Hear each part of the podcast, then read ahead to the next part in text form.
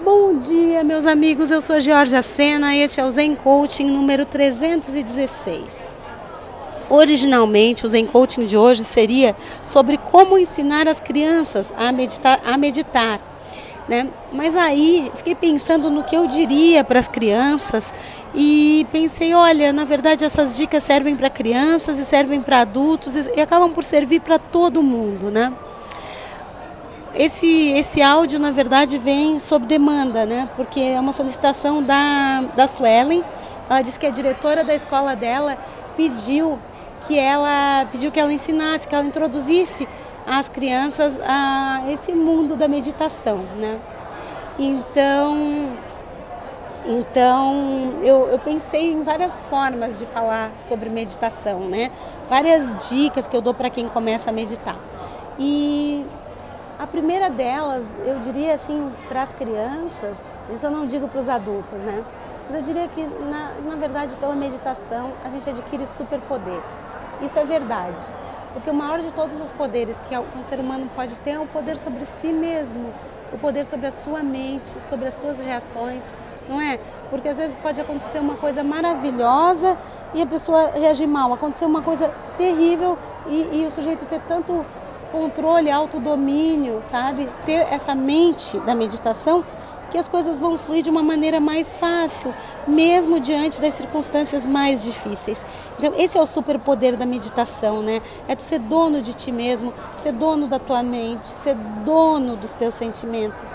Eu, brinco, eu, eu, eu cito sempre essa imagem, né? Tu deixa de ser uma folha ao vento. Como é que é uma folha ao vento? Uma folha ao vento, qualquer coisa que acontece, a folha sai voando, né?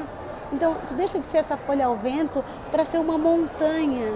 Como é que é isso da montanha? A montanha está ali firme, impávida, serena, mesmo que aconteçam tempestades, vento, chuva, neve, tudo isso acontece e a montanha continua ali no mesmo lugar.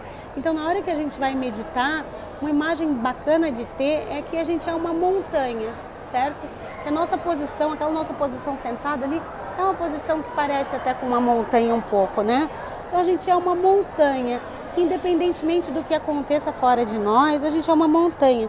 Por isso que não precisa pensar que tem que ter um lugar lindo para meditar, que tem que ter uma natureza belíssima, uma paisagem idílica, né? Que o sujeito precisa estar tá lá na Suíça, naquelas imagens de calendário, de folhinha para meditar. Não, a gente pode meditar em qualquer lugar. Né? Por quê? Porque a gente é uma montanha, independente, independentemente do que acontece fora da gente, a gente está ali.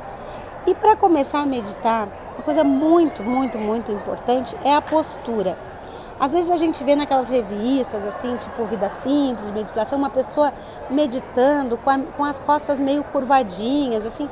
Não, é muito importante ter as costas eretas.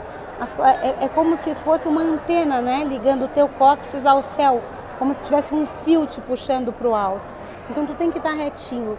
E uma forma de manter essa curvatura natural da coluna e ficar retinho é ter uma almofada, né? Uma almofada durinha que levanta um pouco o cóccix, né? Então a gente senta, apoia os joelhos no chão e, a, e o cóccix fica mais para cima. Muito importante isso de manter os, de colocar os joelhos no chão.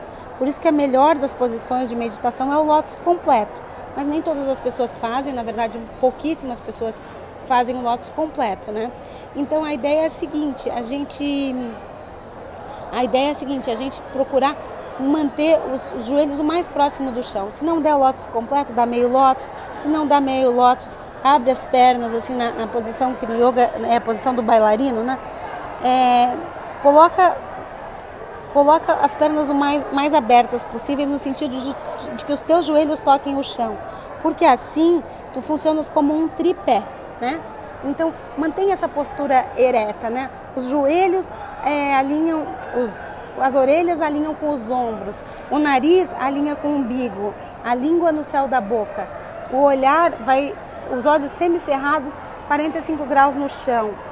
Nessa meditação que eu ensino, que é o Zazen, é, a gente medita de frente para a parede, né? com os olhos semicerrados, a gente não vai ficar olhando para a parede, a gente fica olhando para o chão, um pouco em frente à parede certo? Assim, naquele chão na tua frente, ele vai ficar a um metro da parede ou menos, certo?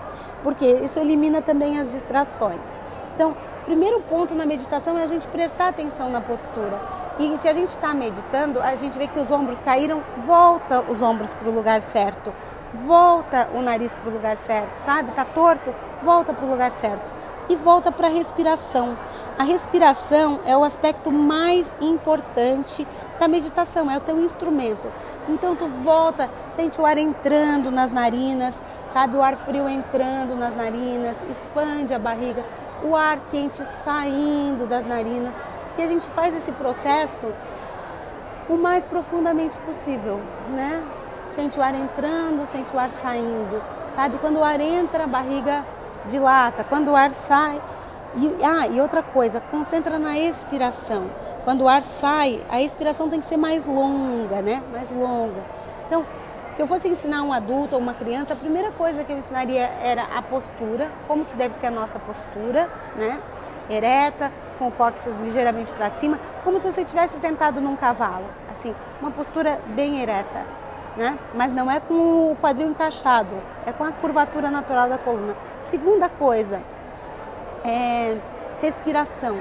Prestar atenção na respiração. Quando o pensamento te leva para outros lugares, tu volta para a respiração e volta e volta quantas vezes forem necessários.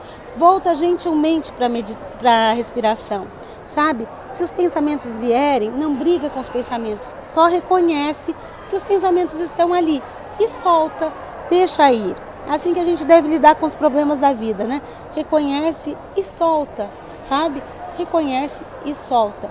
Claro, claro que soltar, eu, eu, fiz uma metáfora com os problemas, claro que tu vai tentar resolver os problemas, mas a ideia é não se apegar a esses pensamentos. Se for um pensamento bom, não ficar se deleitando com o pensamento, se deliciando com o pensamento bom, nem ficar se torturando com pensamentos ruins, sabe? Simplesmente solta os pensamentos e deixa ir. Sabe? Os pensamentos vão acontecer, claro que vão, mas tu vai soltar esses pensamentos e deixar que os pensamentos é, passem, sabe? Como nuvens que passam no céu. Pensa que tu és a montanha e os pensamentos são nuvens que estão passando. Tu vai deixar essas nuvens passarem sem se apegar a essas nuvens. Deixa que as nuvens passem, certo? Deixa que as nuvens passem. Não se apega a elas. E finalmente, nessa breve introdução à meditação, eu diria para contar as respirações.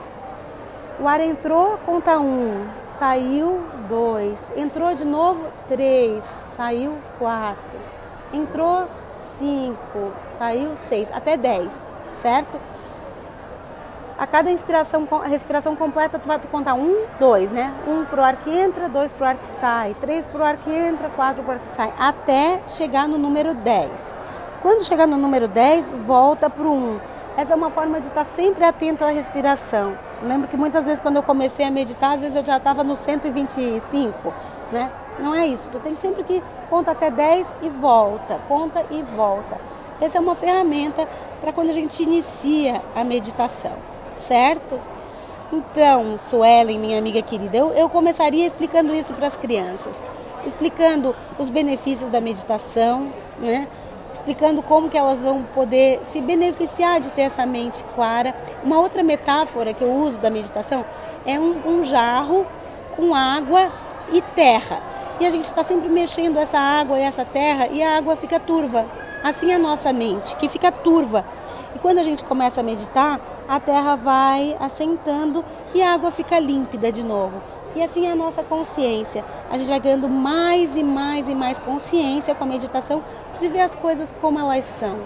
E a partir da meditação, a gente aproveita mais os momentos presentes, em vez de viver no futuro ou no passado. A gente começa a aproveitar o aqui e agora, porque a gente treina a nossa mente a voltar sempre para o aqui e agora, para voltar para o momento presente. Isso é um grande trunfo, um grande trunfo. Claro que tem muito mais aspectos, né? Esse é um áudio de 9 minutos, 10 sobre meditação, há muito mais que se falar, mas isso é uma breve introdução. Como você pode começar a meditar? Peço que vocês me digam se gostaram desse áudio, se aproveitaram, se começaram a meditar.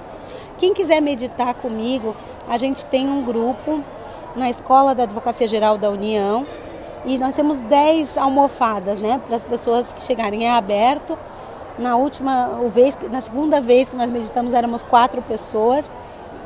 Eu espero que mais pessoas juntem-se a nós às quartas-feiras às 10h30 da manhã. É uma coisa muito, muito interessante.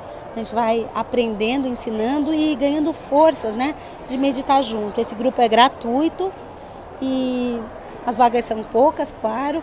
A preferência é para os servidores e membros da Advocacia Geral da União, mas enquanto houver vagas, a diretora franqueia para a comunidade em geral.